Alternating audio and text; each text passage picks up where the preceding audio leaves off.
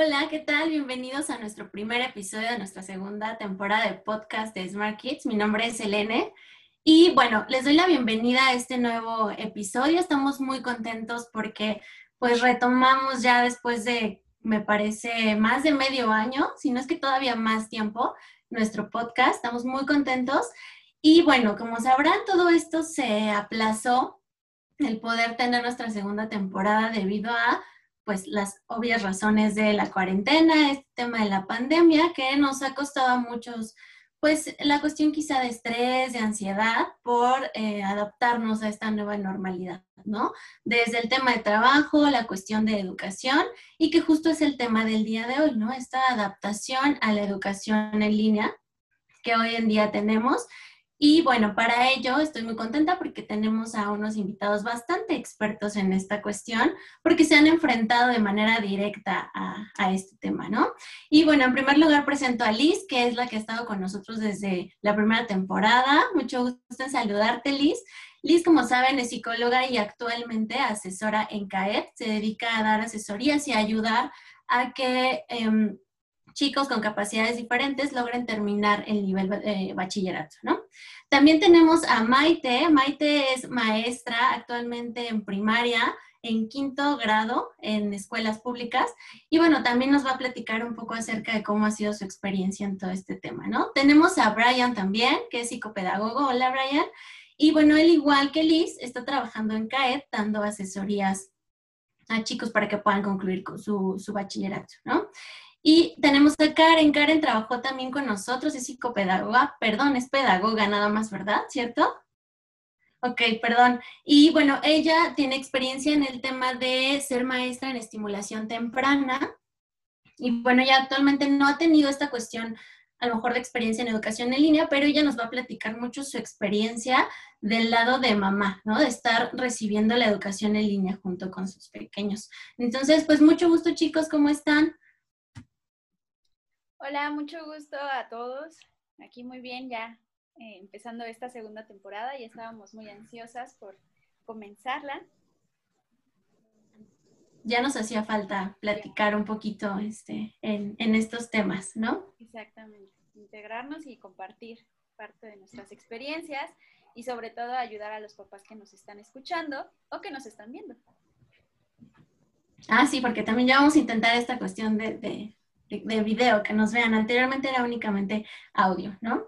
Y bueno, entonces para adentrarnos tal cual a este tema, a mí me gustaría que me platicaran un poquito el cómo les ha ido a ustedes en esta cuestión de adaptar la educación este, en línea, porque como sabemos, ya anteriormente había escuela en línea, ¿no? Digamos, universidades, preparatorias a distancia.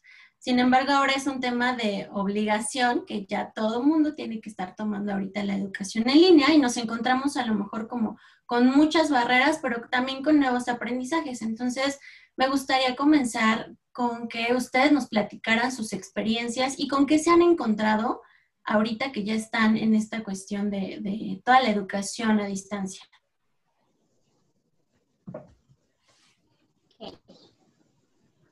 ¿Qué experiencia te gustaría que compartieran primero? ¿El lado como de docentes o las dificultades o qué es lo que nos ha costado como más? Podríamos comenzar, se me ocurre, con la parte de los profesores, como para ver ese lado, ¿no?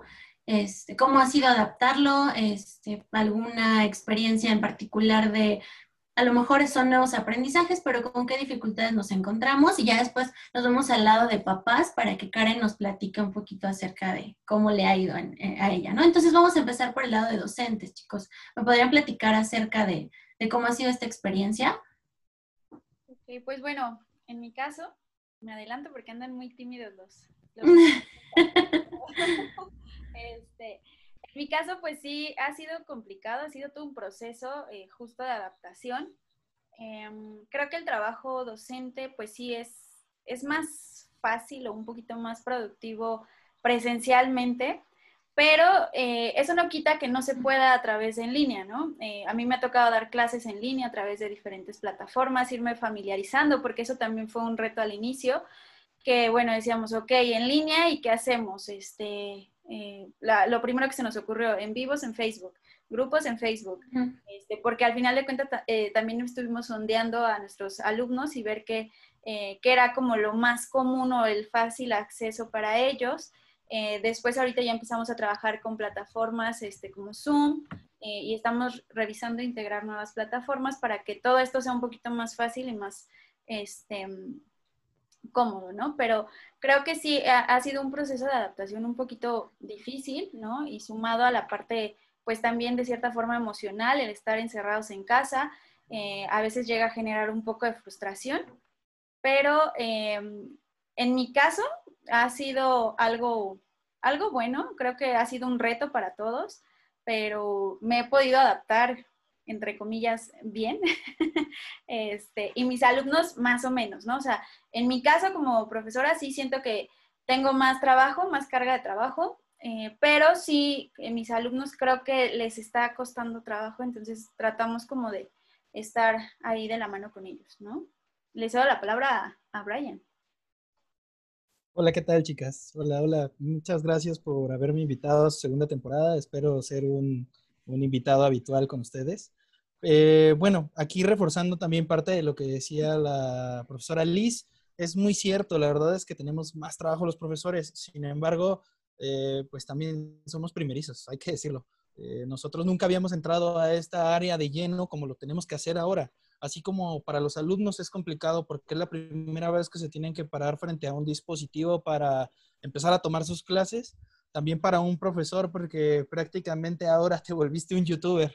Eres el youtuber que les enseña a sumar, a restar, a dividir, a leer, a redactar, a, hacer todo.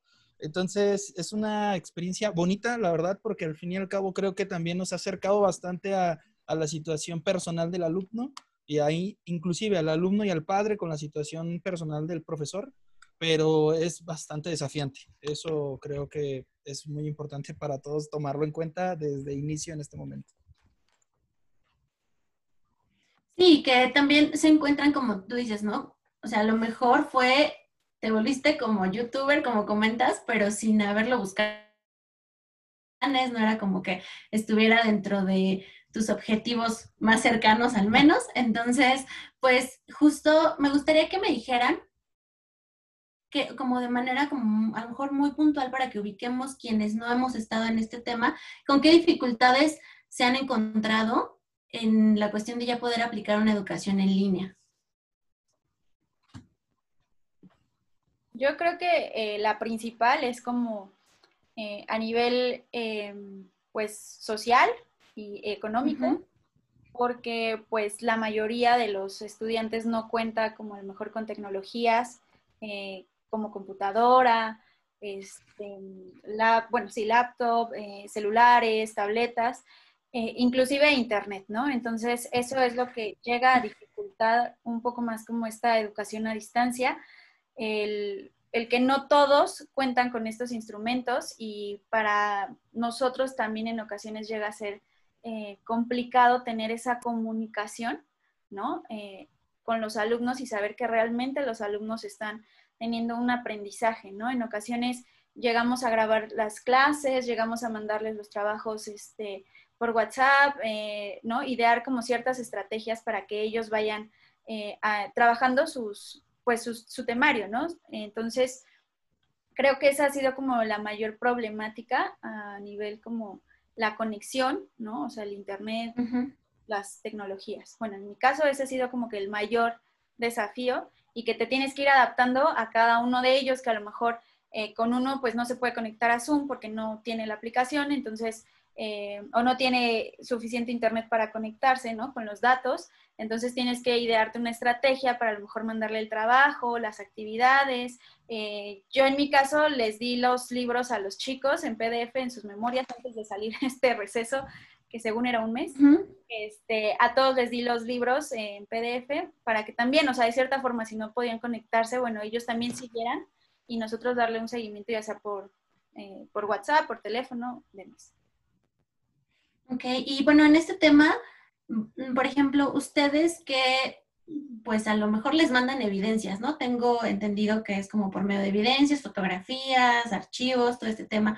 ¿Cómo ustedes pueden asegurarse que realmente hay un aprendizaje significativo en los niños, ¿no? Porque a lo mejor de por sí, quizá presencialmente tú puedes observar, pues vigilas, por decirlo de alguna manera, que no, este, que no está copiando en el examen, que realmente es un conocimiento que él tiene o que él está desarrollando aprendizajes. ¿Ustedes cómo han medido esta cuestión de que realmente los niños estén aprendiendo?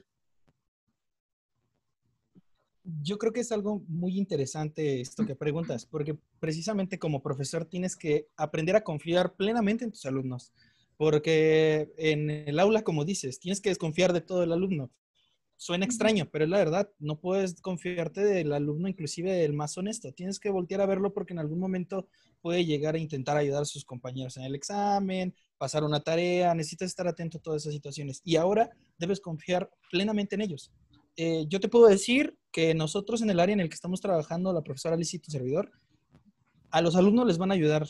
Es necesario. ¿Por qué? Porque tenemos alumnos con atrofia muscular, con este, retraso mental leve, moderado, grave, y es una situación bien complicada, ¿no? Entonces ahí los, los profesores solamente son unos guías y los que realmente están ayudando a construir son los padres. Nosotros nos tratamos de soportar con ellos porque tenemos que hacer un equipo. Entonces, ese equipo hace que en quien confías no solamente sea tu alumno, sino también el padre o madre, inclusive abuelos, hermanos, que lo he visto, de alumnos que están trabajando contigo.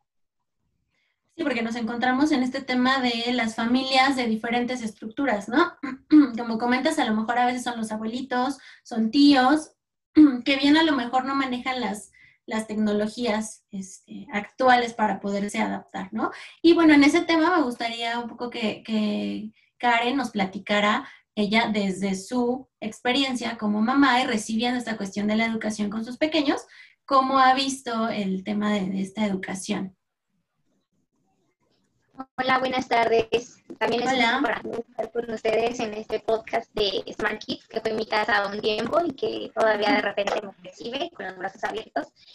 Y bueno, pues hoy voy a platicarles mi experiencia como mamá en esto de la educación en línea. Mm, yo creo que la primera dificultad a la que en mi caso me enfrenté fue a tener a los niños en casa en horarios que ellos no estaban, ¿no? Porque, perdón, empieza desde ahí. Realmente esas horas las mamás las teníamos destinadas como pues para hacer la comida, para hacer la limpieza, para lavar, qué sé yo, ¿no? Entonces, de repente llegas y ya están tus niños en casa y pues que hay que darles de desayunar porque ya no tienen un receso en la escuela en el cual ellos desayunaban por sí solos, ya no tienen esas horas de estudio con un tutor a su cargo más que era su, profesor, sino que ahora están a su cargo también. Y bueno, esas situaciones se comen tiempo en tu día a día. Y de ahí vamos con la segunda dificultad. ¿Cómo vamos a empatar los horarios de la escuela con nuestros horarios habituales? Entonces fue yo creo que primero el rehacer nuestros horarios como familia como qué tiempo vamos a estar con los niños en tareas, qué tiempo vamos a estar dedicadas al hogar y qué tiempo vamos a estar dedicadas a nosotras mismas, ¿no? Porque también eso genera un cierto nivel de estrés en las mamás, el que dejes de a lo mejor dedicarte un tiempo personal, porque pues ahora tienes que, hacer un papel de, de, docente en casa. No, no estamos sufriendo ese papel porque las planeaciones vienen de parte de los docentes, pero pues estás ahí haciendo una mancuerna con ellos y te quita ese, ese pues, ¿cómo, cómo llamarlo? Esa rutina que ya teníamos establecida. De parte de los trabajos y lo que preguntabas ahorita, preguntabas mucho, ¿cómo te das cuenta de, de, que no están ayudando a los alumnos, no? Y cómo sabes que la mamá no le está haciendo la tarea y toda esta parte, yo creo que eso es un compromiso que como padres debemos de tener de manera personal. El decir, de nada me sirve a mí hacer la tarea de sus multiplicaciones a mi hijo si yo sé que de verdad él no lo está aprendiendo. Yo creo que esa cuestión es más de ética, de responsabilidad de los padres de familia. ¿no? Bueno, quiero que haga su tarea en tres horas, pero que aprenda a multiplicar, o quiero que haga su tarea en 15 minutos, porque yo le voy a dar las soluciones y ya nada más que las copie, ¿no? Es este, yo creo que ese es un compromiso personal en lo de los medios que decían la, la profesora Liz, decían no contaban con los recursos o no contaban con, los, con la tecnología adecuada o el aprendizaje, pues yo creo que ahí sí podríamos hacer pues más equipo con los docentes, ¿no? Que quizás a mí me hubiese gustado, no sé, que antes de que empezaran las clases hicieran algunos tutoriales pues para papás de cómo utilizar cierta plataforma o cómo poderse conectar de tal modo con el celular o, por ejemplo em, a través de WhatsApp que también se pueden hacer a veces videollamadas o cosas así por el estilo que se viera más como esa parte de darle realidad a las clases por los niños porque de repente los niños sí pierden ese interés como que ¿y eso por qué lo tengo que hacer? ¿no? te, cuestionan a ti como mamá, así como ¿y tú por qué me pones a hacer eso? Entonces, era como, pues es que lo mandó tu maestra a ellos, y ellos así como de, ay, no, no te creo, mi maestra no lo mandó, si a mi maestra ni le he visto, ¿no? Entonces era como esa parte de que quizás el papel del docente se desvaneció por un momento, y pues los niños sí lo resienten y sí lo, lo le toman ese significante de, pues, no es cierto, ¿no? Tú me estás poniendo porque no quieres que esté viendo la tele. Entonces esa cuestión fue difícil también para ellos de asimilar porque pues, se sentían como invadidos, ¿no? O sea, por qué si estoy en mi casa tengo que hacer cosas de escuela. Entonces era como difícil, al menos para mí lo fue, explicarles esa parte de, no, no, no, no, esto es tu responsabilidad aunque estés en casa, porque no son vacaciones, porque era algo que fue como muy habitual en el, en el primer momento, de decir, es que estamos de vacaciones, no, estamos en una cuarentena, hay una pandemia, hay un virus, y explicarles toda esa parte para ellos, pues sí, sí lo resintieron, ¿no? Y de repente algunos hasta se espantaban, se preocupaban, y pues también era difícil el que trabajaran con, con esa, ya ese nivel de, de estar desconcentrados por pensar que algo malo está pasando en el mundo. Entonces, pues yo creo que ahí el punto de las emociones, que como decían ustedes como psicólogos, es muy, muy, muy importante. Y yo creo que a veces nos está faltando atender esa parte para poder hacer ya bien una mancuerna entre aprendizaje significativo, que es lo que nos comentaban, a, que nada más tomen sus clases con una cuestión de por mero cumplimiento, ¿no? De, ah, pues ya lo mandé y si está bien, perfecto, y si no, ni modo. Entonces, eso fuera lo que, lo que yo podría aportarte en este punto. Ok, gracias Karen. Pues justo lo que comentabas es en esta cuestión de, bueno, ya vimos un poquito cómo lo ven los profesores, cómo lo ve en casa este, mamá, y entonces podríamos decir, o ustedes me podrían decir que algo importante entonces es formar como esta triada entre los profesores, entre los papás y los alumnos, ¿no? Todos como con una actitud muy, perdón, más bien como con una función muy activa, ¿no?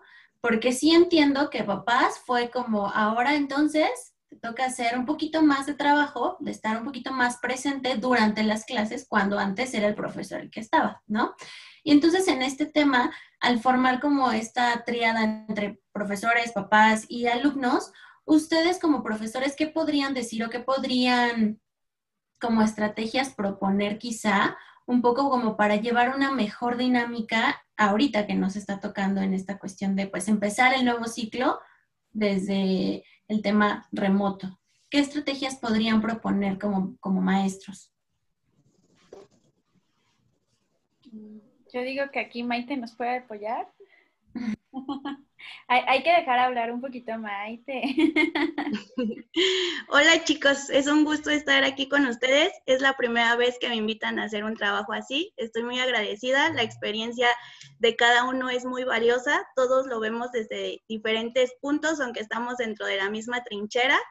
Entonces, eh, yo soy maestra en primarias, estoy atendiendo quinto grado y retomando todo lo que mis compañeros ya habían hablado, pues sí es difícil, el reto es grande, eh, la actitud, el trabajo que también uno pone, el esfuerzo, es el que eh, se debe de ver reflejado para justamente hacer esta triada, este trabajo en equipo, profesor, padre de familia y, y alumno, ¿no?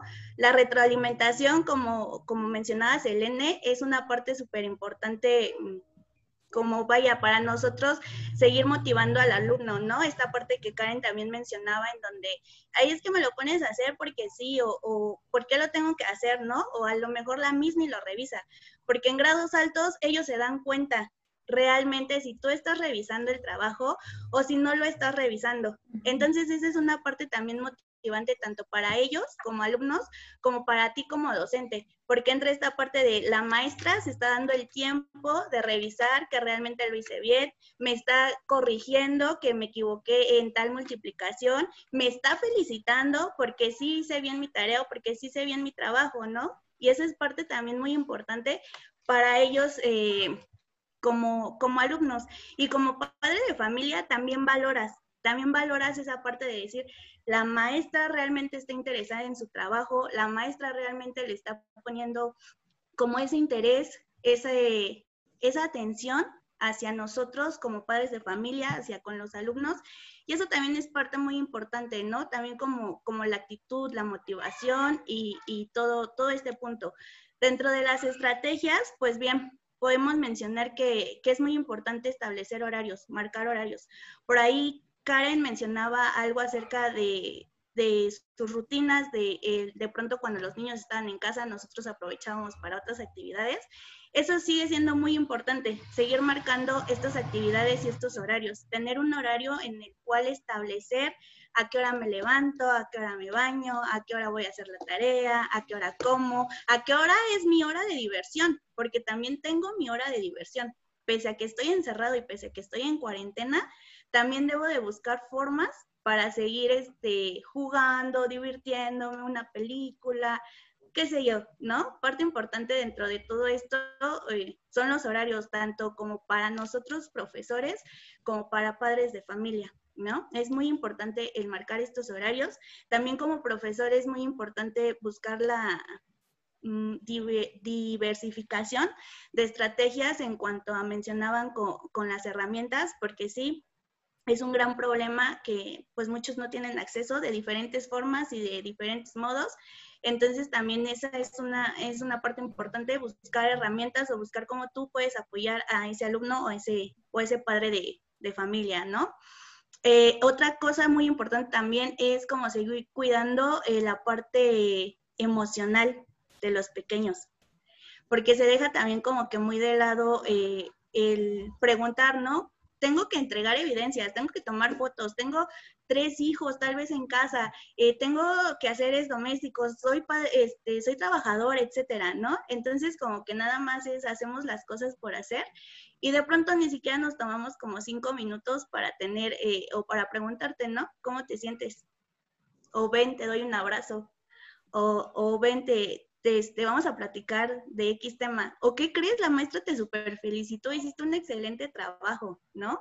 Yo creo que esa parte también eh, es muy importante con, tanto con los alumnos como padres de familia, como maestros, porque no estamos exentos. O sea, pese a que somos maestros, no estamos exentos de diferentes situaciones y de, estas circunstancias. Para nosotros también es difícil, a nosotros también de repente eh, es complicado, es el estrés, a lo mejor incluso hasta estamos tristes, ¿no? Porque dices, híjole, qué situación tan pesada vive mi alumno o qué situación tan fea está viviendo dentro de casa con ese alumno, ¿no? Entonces, pues considero que, que, que todo esto es, pues es muy importante de abordar y que los papás también concienticemos sobre esta parte emocional también con los pequeños. Muchas gracias, Maite. Pues sí, consideramos que en este tema, pues son múltiples las, las estrategias que tenemos que, que, aplicar. Luego, me imagino que como profesores ya no saben a lo mejor qué aplico hoy, a qué le doy preferencia, qué es más importante, igual del lado de papás, ¿no? Y en esta cuestión que decía Maite, en el tema emocional, ¿no? Que sabemos que cuando hay situaciones de estrés, donde me siento estresado, ansioso, pues la manera en que yo voy a aprender no va a ser la óptima, ¿no?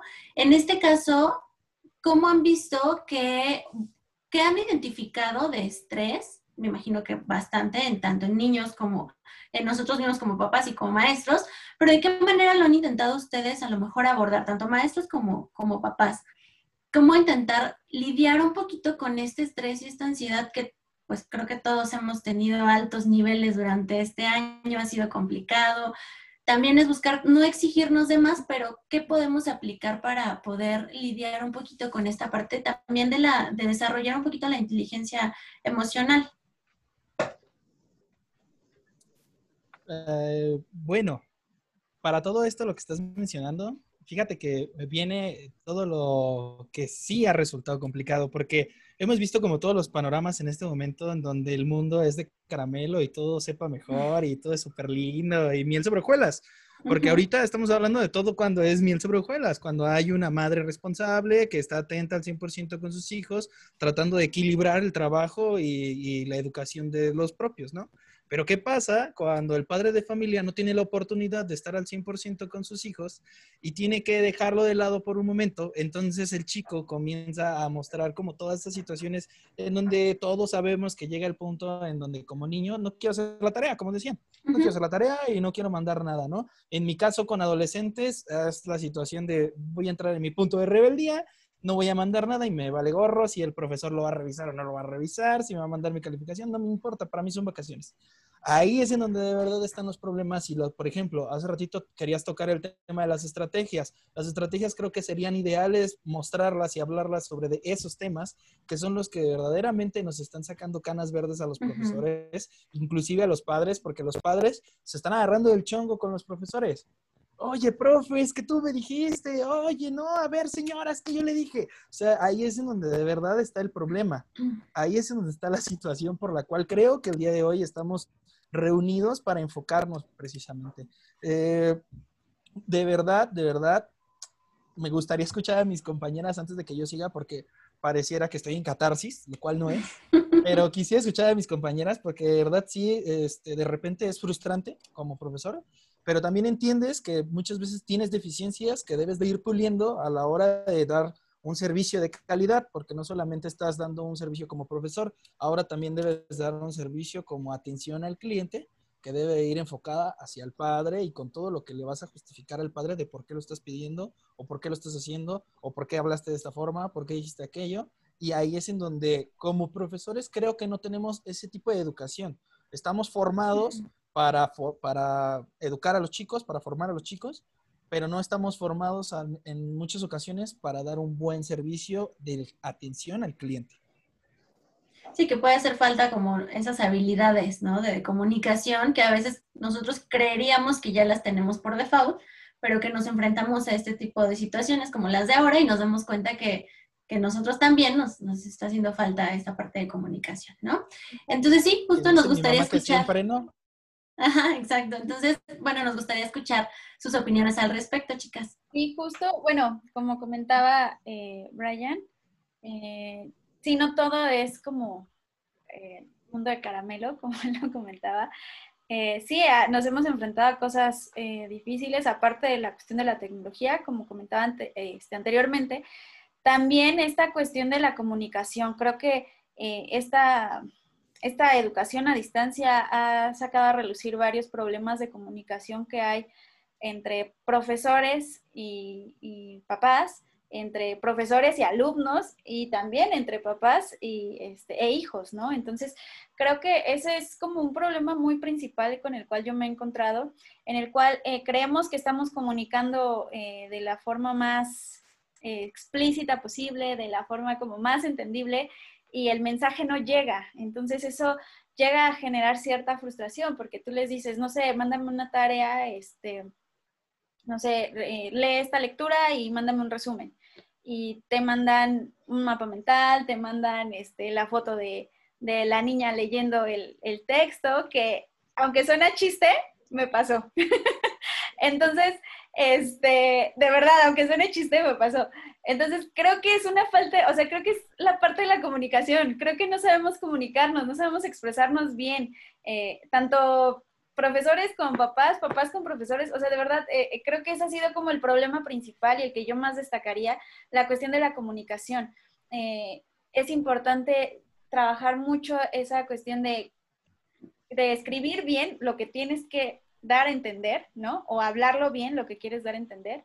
Y también en el lado como de los papás, leer bien o escuchar bien los mensajes de audio, ¿no? Porque creo que eh, ahí empieza mucho esa confusión y, creo que eh, los grupos de WhatsApp nos ayudan, pero también nos perjudican porque, bueno, de ahí se despliegan muchísimos mensajes, los papás no leen todo, porque yo entiendo que hay papás que trabajan, que papás que tienen que estar saliendo, aunque se supone que deberíamos estar en casa, bueno, tienen que salir a trabajar. Eh, no tienen esa, esa ventaja de estar en casa a lo mejor todo el tiempo y, y llegan a casa obviamente cansados, revisan el celular, 100 mensajes, pues no los leen todos, ¿no? Eh, pero creo que aquí también es cuestión de hacernos como responsables, de trabajar estas estrategias de dinámicas en grupos, sobre todo en grupos de WhatsApp, que es donde más se dan como los mensajes hacia los papás, eh, manejarlo como muy puntualmente y hacer estrategias como para que de un mensaje no se desplieguen 100 respuestas de gracias, entendido, ¿y qué dijo? Y no, o sea, eh, yo creo que aquí eso es lo que nosotros hemos trabajado, ¿no? Eh, tienen duda en particular, me mandan un mensaje en privado y con gusto lo abordamos para que no se sature justo el grupo de 100 mensajes, porque eso, eso es también lo que hace que la comunicación no se dé correctamente. bueno, ese es como mi ¿Y punto. Muchas gracias, Liz. Y que entonces esta primera parte del podcast la podríamos concluir con el tema de que, eh, bueno, es importante formar como esta triada, profesores, padres y alumnos, y establecer un poco o mejorar esta cuestión de la comunicación, ver qué tenemos que mejorar nosotros como padres, también como profesores, ¿no? Entonces, concluimos un poquito con esta cuestión y vamos a hacer un pequeño corte y, bueno, vamos a regresar ahorita nuevamente a grabar, ¿sale?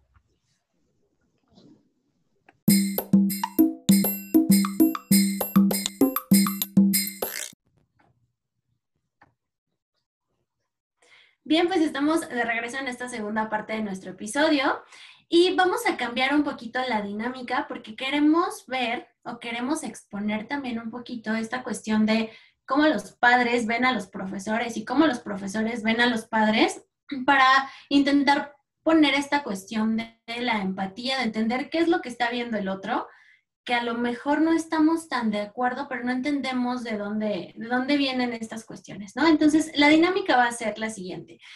Eh, Karen y Maite nos van a ayudar en esta cuestión de su perspectiva como madres y platicarnos un poquito cómo es lo que ven en los profesores con lo que a lo mejor ellas no están tan de acuerdo. Y del otro lado, Brian y Liz nos van a decir cuestiones que ven en los padres con las que no están tan de acuerdo cómo la llevan a cabo los papás en casa, ¿no? Entonces, vamos a empezar con Brian, que nos va a empezar a, decir algunas cuestiones que él ve en los padres, que a lo mejor él daría como, como su punto de vista en cuanto a qué hay que modificar o mejorar. Selene, ¿puedo desfogarme así completamente? Sí, adelante. Por fin, por fin puedo decir lo que he guardado en mi ronco pecho desde hace unos meses. Sí, sí, por supuesto. Aquí estamos para como que nos relajemos un poquito. Gracias. Al fin, al fin alguien se ha preocupado por mi pensar como profesor. Pues mira, eh, yo creo sería más como, como, como mencionarle. Porque si es como un reproche, vamos a acabar del chongo aquí. Me caen bien las entonces no quiero que me vayan a golpear. Por eso pregunto, ¿es reprocharle o mencionarle. Es más como mencionar con lo que no estás de acuerdo para llegar a un punto en a ah, lo mejor proponer una mejora. Ok, perfecto. Bueno, entonces, tomando en cuenta eso, yo creo que una situación en donde el punto de mejora debería de ser bastante enfocado es en la cuestión de la responsabilidad como padres, del compromiso porque yo creo que los padres se están deslindando y deslegando mucho la responsabilidad al profesor cuando el profesor, pues al fin y al cabo no es el papá, no es la mamá, y muchas veces los profesores es así como, ah, pues yo no sé, él entra a su clase y si no entra, usted debe de pasarlo, porque es su responsabilidad. Al menos a mí no me gusta esa parte porque cuando trato de respaldarme con alguien para hacer el equipo que mencionábamos hace ratito, en donde sí de verdad te ayudan y tratan de ver como por el chico, por el alumno, por el pequeño, pues ya no tengo con quién acercarme. Entonces eres tú solo contra el mundo y a veces hasta contra el mismo alumno porque el alumno no quiere hacer las cosas. Entonces yo diría más ahí el compromiso como padres y como profesores que van a hacer en este camino de nueva normalidad en la que estamos viviendo. Ok, de acuerdo. ¿Algo más que quieras agregar? Es tu oportunidad.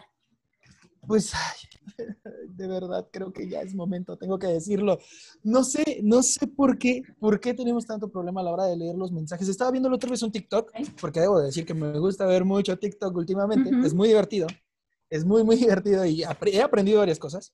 pero salía un TikTok acerca de una, un profesor, una profesora que supuestamente escribe en WhatsApp, ¿no? Y, redacta. A ver, chicos, me van a hacer un trabajo de dos páginas con letra Arial del número 2, interlineado de 1.5, para entregar antes del día de mañana a las 3 de la tarde sobre el tema de la Revolución Mexicana. Listo, pum, lo manda al grupo de WhatsApp de los padres y todos los padres, profe, es que no lo entendí. Profe, ¿qué dijo? Es que, ¿cómo es eso? Oiga, profe, a ver, ¿me puede explicar entonces cuántas páginas son? Y ya como profesor decía, pues son dos páginas, tienes que hacer la redacción de ta, ta, ta. ¿Sí quedó claro? Sí. Y ya después escribió otra mamá, profe, es que no le entendí y ya de tantos mensajes ya no puedo leerlos. ¿Me puede decir qué decía? me dio mucha risa porque la verdad me ha pasado en mis grupos. En mis grupos de repente ya pasan los padres de familia así y ahí es en la parte que te digo del compromiso. Como padre de familia, como profesor entiendo que tú tienes labores externas aparte de ser solamente papá o mamá, que también eres un empleado, que también tienes un negocio, que también haces más cosas, ¿no? Pero te tienes que ser responsable en que si son 100 mensajes, pues ni modo, te chutas los 100 mensajes para ver qué es lo que está diciendo. Lo que pasa aquí es que también, por culpa de otros padres de familia que quieren participar al decir gracias, entendido, listo, se satura la red y cuando se satura la red, ahí es donde dice el padre, es que ¿por qué voy a leer 100 gracias y nada más cuatro renglones que sí deben de tener sentido? Entonces es más la situación de compromiso y comprensión. Ok, entonces tendríamos la cuestión de la responsabilidad y también el atender la, parte de los mensajes, ¿no? Que tú dices, mejorar comunicación. Por favor, por favor, tenemos, escúchame. tenemos esos dos puntos contigo. Ahora vamos con Maite, quien nos va a decir como su perspectiva desde la parte como mamá hacia profesores. Ok, como, como mamá ha sido también un poco difícil y pesado porque te tienes que dividir en varias partes.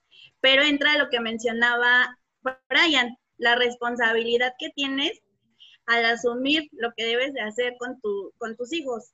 A mí, por ejemplo, con mi pequeña, estaba en preescolar y nos mandan actividades eh, diario que tenemos que hacer, tenemos que enviar evidencia y una vez o dos, o dos veces por semana se conecta justamente por Zoom entonces, no es como que también los puedas dejar al 100% porque necesitan de pronto el acompañamiento, ¿no?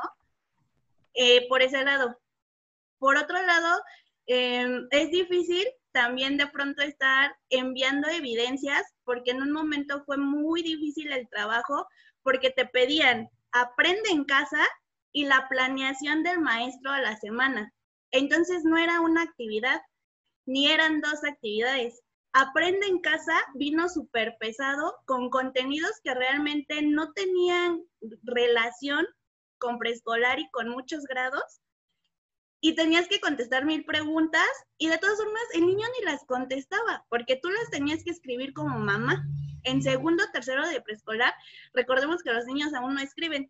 Sí les puedes poner su nombre y la fecha y probablemente sí lo puedan ya eh, realizar, pero como tal las preguntas de Aprende en Casa fueron súper pesadas y fue un martirio como padre de familia estar haciendo actividades de Aprende en Casa y aparte la planeación del maestro, ¿no? Porque el maestro aparte era día lunes eh, realizar tal actividad, día martes, miércoles, jueves y como les mencionaba, ¿no? No es solamente una actividad, eran miles de, de actividades en Aprende en Casa y la planeación como docente.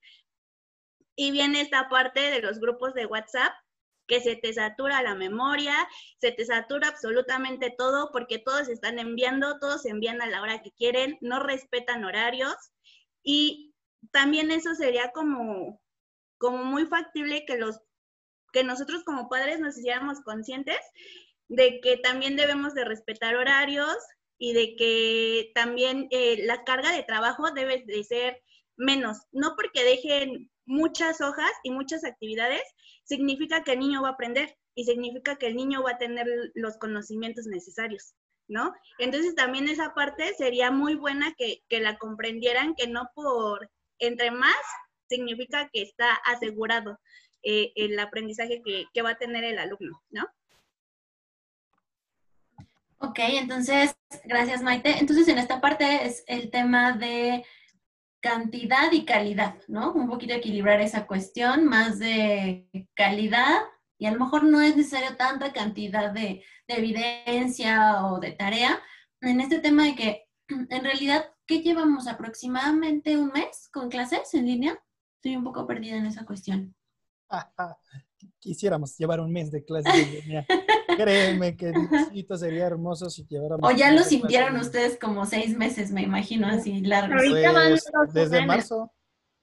Es que en, en Este segundo periodo van dos semanas. Ah, ok, en el nuevo, Espera, ¿no? a la que está corriendo es la tercera Ajá. semana. Esta que está corriendo es la tercera semana, pero sí empezamos como con esta dinámica desde el mes de marzo. Ujú. del puente de la primavera. Ajá. en el caso Y de que ahí, bueno. llevamos todo lo de la pandemia dando clases a distancia, Ajá. en línea. clases en distancia. Me refería a este nuevo ciclo en donde ya teníamos una idea, donde iba a ser totalmente en línea. Antes decíamos, ay, pues nada más pasa la cuarentena y ya regresamos, ¿no? Es temporal. Pero ya en un tema ya realmente como una real, una, una cuestión de ya formal, le vamos a comenzar en línea, pues apenas estas dos semanas, ¿no? Que me comentan.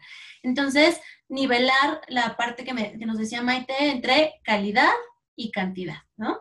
Y entonces ahora vamos con el tema con Liz, desde su perspectiva como profesora hacia los padres. Pues creo que de los padres hacia los maestros eh, hay una falta de empatía. Eh, creo que no hay una eh, valoración al trabajo que hacemos. Eh, creo que piensan que es algo como muy fácil, ¿no? El dar la clase y revisar sus tareas, ¿no? Este, creen que es como que solamente atendemos a su hijo y pues no, eh, realmente atendemos a más alumnos. Eh, la planeación es de las clases, pues obviamente es con tiempo este, ¿no? anterior a la clase, o sea, tenemos que estar planeando clases y dando estrategias para qué, para que tus alumnos lo, eh, lo aprovechen, ¿no? Eh, adaptarte a ciertas circunstancias de cada uno. En nuestro caso, que trabajamos con chicos con capacidades diferentes, pues bueno, todavía es, es un poquito más complejo porque tenemos que adaptarnos sí a la situación que ellos viven en cuestión de tecnología, pero también a adaptarnos a la parte de la eh, discapacidad que, que ellos están presentando, ¿no? Entonces, eh, imagínate dar una clase a un chico con autismo, este, en ocasiones llega a ser un poquito, eh, pues, complejo, ¿no? Y hay que emitir ciertas estrategias para que este chico, pues, pueda obtener el conocimiento esperado.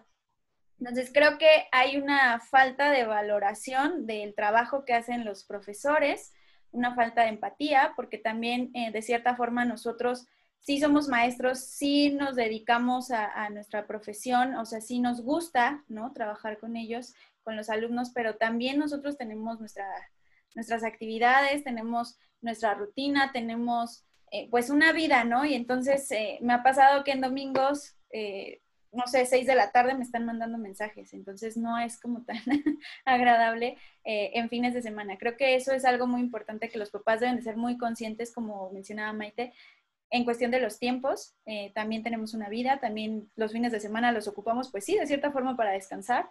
Trabajamos de verdad ahorita, en eh, trabajar a distancia, en línea, pues es doble trabajo, no es lo mismo, no es lo mismo que trabajar en tu aula presencial y todo normal. Entonces creo que es eso, o sea, a mí es algo que a lo mejor pues tiene como esa molestia en mí que en ocasiones no se valora ese trabajo y que en ocasiones solo se usa el profesor cuando se requiere, pero cuando tú requieres o necesitas el apoyo de los papás, desgraciadamente no lo hay en la mayoría, ¿no? Este, yo no digo que no hayan papás que, que apoyen, pero hay otros que de plano no lo realizan. Entonces, eh, creo que sí es importante, pues, valorar el trabajo de los profesores, ¿no? Y también en nuestro caso valorar el, esfuerzo que están haciendo los papás ahorita de tener a, los chicos en casa todo el día, ¿no? Entonces, Liz, tú nos podrías decir que de manera como a resumen, esta cuestión no está siendo como tan recíproca, ¿no? En, en donde no se respetan los tiempos del otro, en donde no hay una empatía por el otro, ¿no? Parte de los papás hacia los maestros. Y entonces, ahorita, como último punto, eh, nos va a decir Karen su perspectiva desde, bueno, como mamá, cómo lo está llevando y cómo ha visto a los profesores en esta cuestión. Bueno, pues aquí lo que comentaban de la parte como de desvalorización del otro, yo creo que existe de ambas partes, ¿no? Porque también de repente eh, hay cierta rigidez en los horarios de algunos profesores o hay alguna, ¿cómo podríamos llamarle? Pues sí como autoritarismo de que de repente dicen, pues yo ya dije ese horario y entonces en ese horario me tienen que mandar, ¿no? Y a veces se cierran a ciertos acuerdos.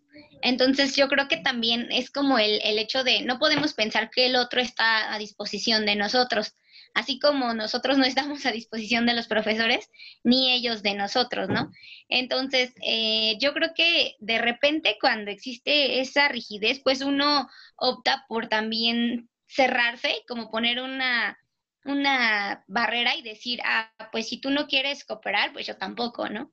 porque tú no me das tu posibilidad de, mover tus horarios, ah, pues entonces yo no tengo por qué trabajar en el horario que tú dices si yo no puedo.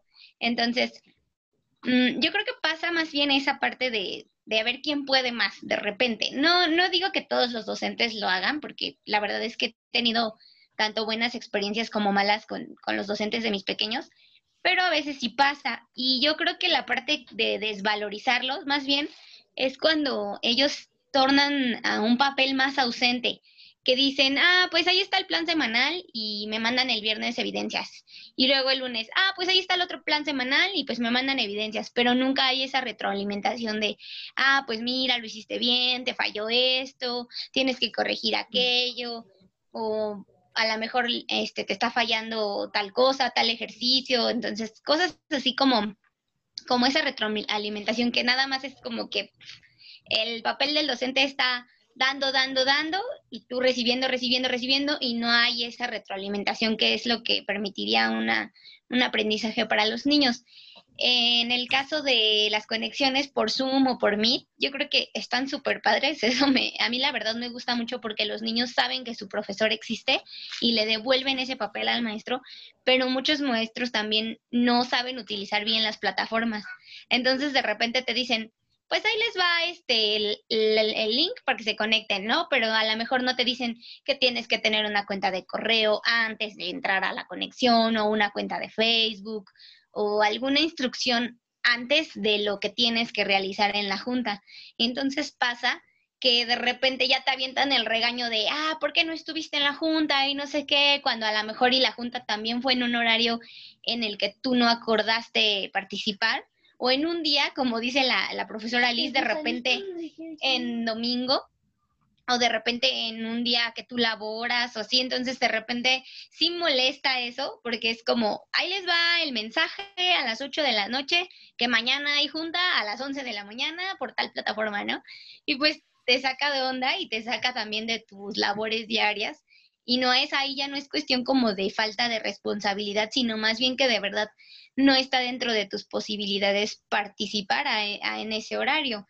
Entonces, yo creo que sí, si quieren esa parte del, papel del, del, padre que sea valorado y del papel del, del, maestro que sea reconocido, para que no exijamos su sueldo, para que no exijamos sus, eh, sus reconocimientos, porque también las planeaciones merecen todo el reconocimiento, yo creo que sí es establecer bien esa parte de sigo siendo el docente, sigo siendo eh, importante, sigo estando presente aún en la distancia y pues tratar de, de realizar convenios más que nada. Sería esa parte nada más, como que no abusen tampoco de, de los tiempos, de reducirlos al mínimo, que no se puedan adaptar los padres, o de ampliarlos al máximo, que tampoco puedas por, por, los, por la amplitud del horario, ¿no? Y de los otros padres también podríamos ahí sacar alguna queja, que a veces como padres no damos la posibilidad de ayudar a los otros padres, porque simplemente es como que, ah, pues ya entendí yo y lo hago. Y si los otros 40 papás no entendieron, pues ahí es su problema y que se hagan bolas sino que tomar esa parte y decir, bueno, yo sé usar la plataforma, entonces le voy a, a, decir a mi compañera cómo se usa para que su hijo pueda aprender o para que su hijo se pueda conectar y también no cargarle esa parte al maestro de, pues tú resuelve todas las dudas, ¿no? Y si te llegaron 50 preguntas con lo mismo, pues tú contéstalas, sino a lo mejor como padres también poder participar y ayudar a otros padres. y lo que entiendo en esta parte con Karen es como, tú comentas que hay más a veces como una relación más unidireccional, ¿no? En lugar de que sea ir y venir, que era justo lo que también platicaba Liz, en esta cuestión de solo yo como maestro te doy la información y no retroalimento, quizá, ¿no? Que también esta dinámica era con el fin de que tanto padres como profesores vieran, ¿no? El otro lado de y entender un poco la posición del otro. Entonces, no sé qué les pareció esta dinámica, chicos. ¿Pudieron alcanzar a ver a lo mejor algo que ustedes dijeran, bueno, es que quizá yo no había visto ese lado del profesor o yo no le había visto ese lado de, de papá? A mí me cayeron muy bien estas madres porque sí son bien conscientes. Estas sí son bien chidas. Hasta, nos dijeron, ¿no? Entre padres deberían de ayudarse. Y no, es que cuánto trabajo nos dejaban y también los profesores. Estas son bien chidas. A mí me cayeron muy bien. Muy, muy bien. Ah, me parece perfecto. Creo que en mi caso eh, sí me ayuda como a comprender esta parte de los tiempos de los papás. A veces, pues sí, te, te centras como en ti mismo, pero no te pones a pensar en, esa, en ese tiempo que tienen también los papás y también en el trabajo que hacen, ¿no? En el esfuerzo que hacen. Eh, pero creo que hay que, o sea, como que dialogar, empatizar y llegar a acuerdos. O sea, creo que eso sería como lo mejor. Pero sí acercarse a los maestros de sus hijos y los maestros acercarse a los papás de los alumnos este, y llegar a acuerdos. Eso es lo que me sirvió escucharlas. Pero sí, fueron buenas mamás. Muy bien, y Maite y Karen, ¿algo que nos quieran comentar al respecto de cómo vieron la perspectiva desde los profesores? Yo, por ejemplo, escuchando a, a Karen, tiene mucha razón en cuanto a que nosotros asumimos que ustedes como padres ya lo saben, ¿no? Y ahorita fue así como de, es cierto, yo por ejemplo di por entendido que, porque yo trabajo con MIT, entonces yo di por entendido que, que mis alumnos y los padres de familia sabían utilizarlo y no tomen eh, como esta cuestión de hacer un tutorial, de darles la indicación, desde qué es la plataforma, cómo se puede utilizar, ¿no? Y es muy interesante también escuchar como lo que los padres también requieren. Sí, porque ya conoces el otro lado, ¿no? Te das cuenta de que no solamente es tu visión la que, la que influye en todo esto, ¿no? Karen, ¿algo que nos quieras comentar al respecto?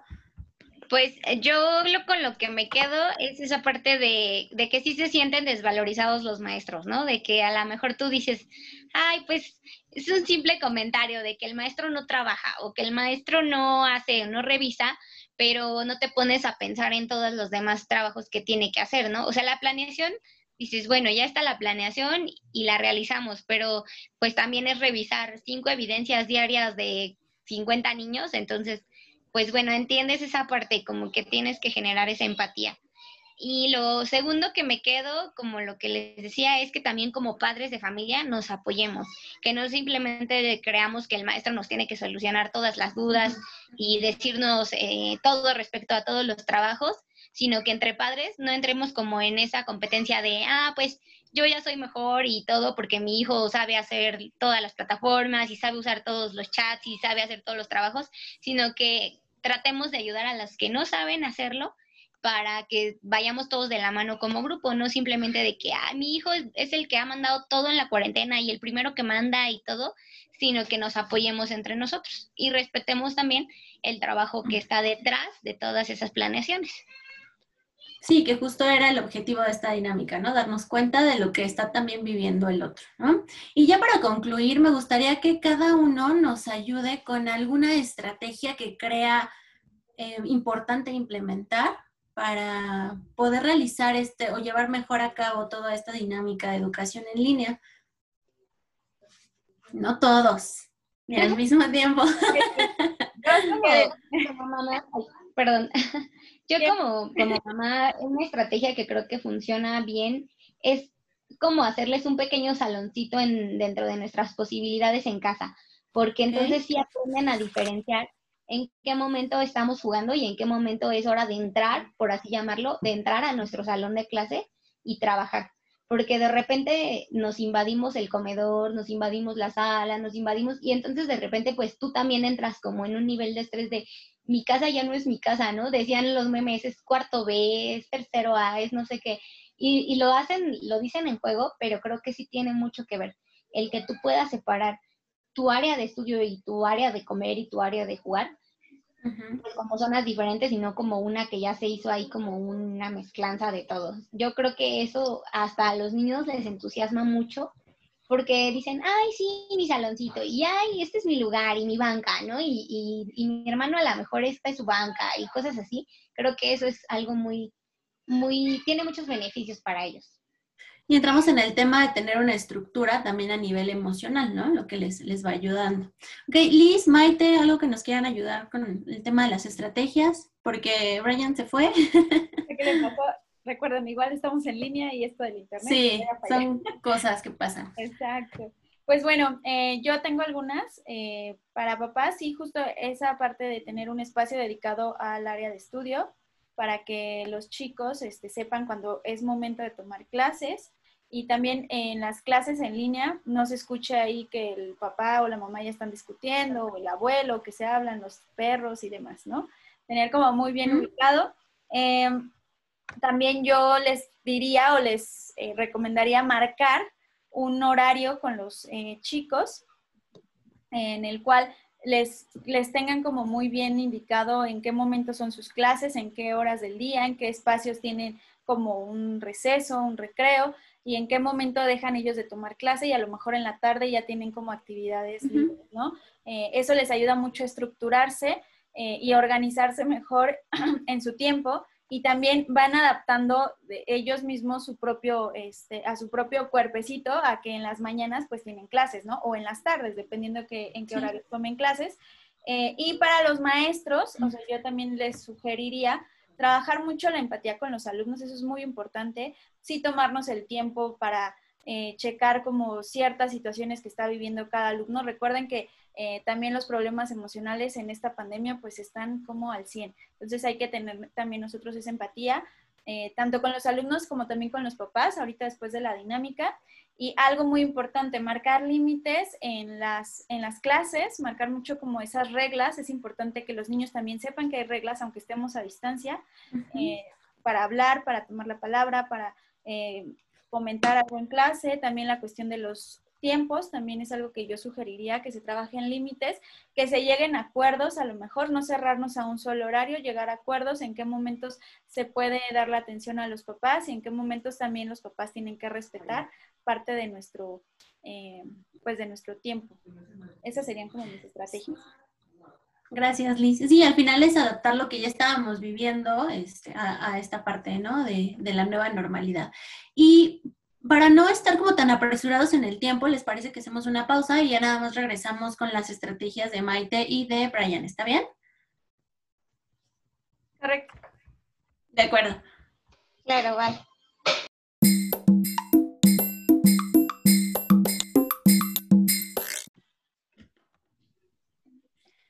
Pues regresamos a ya como a la última parte de nuestro episodio, en donde ya nada más vamos a escuchar las estrategias de Maite y de Brian. Por algunos problemas técnicos, Brian ya no puede estar en la, en, la, bueno, aquí con nosotros, pero nos mandó un audio que vamos a colocar también con sus estrategias. Pero vamos a comenzar con Maite, que nos platique qué es lo que ella opina o qué propone para esta mejora.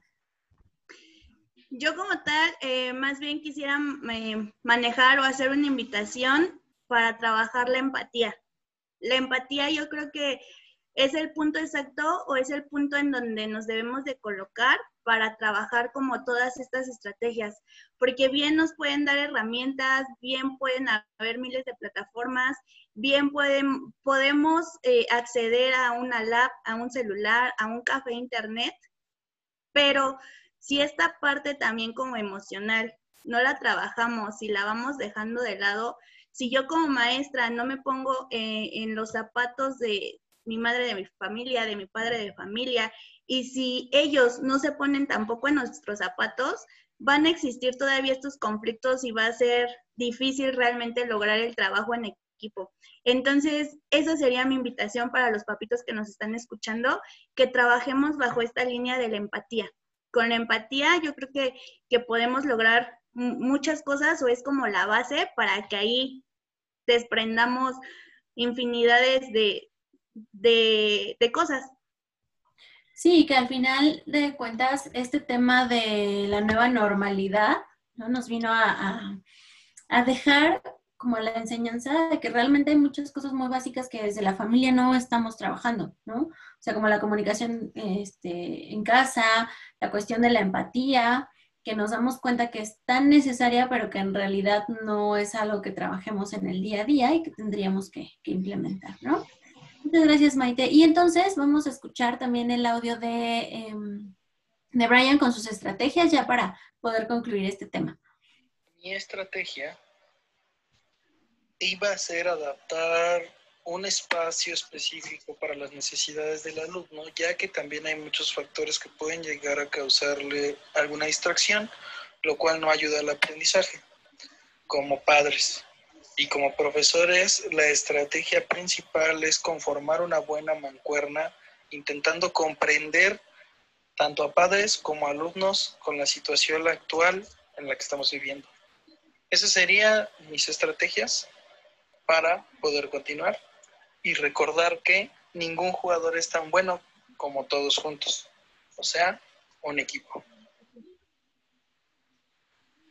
Me gustó ese final, como Sí. Este, en formar equipos, Creo que todos llegamos como que a ese punto, ¿no? A esa unión, este, de trabajar en equipo, de llegar a acuerdos, de no, que no sea esto, ¿no? Una lucha de padres contra maestros, sino más bien un trabajo de padres con maestros para beneficio de los hijos, alumnos, ¿no? Y también como para esta mejora en la cuestión de de ver el núcleo familiar también como un impulso para, ¿no? O sea, que la familia también vea que se tiene que integrar de manera activa en la educación de los niños, ¿no? Y que también los niños forman parte activa de, todo este proceso. No hablamos desde esa perspectiva de los niños, que ojalá lo podamos hacer en episodios, episodios siguientes, como desde la perspectiva tal cual de, los niños, que era una propuesta muy buena de Maite, para tomarlos en cuenta en cuanto a sus emociones, todo lo que están pasando, ¿no? Pero pues me parece que podríamos concluir esa cuestión. En la parte de formar equipos, la cuestión de la comunicación, no es nadie contra nadie, solamente es formar como esta, estas alianzas, ¿no? Así es.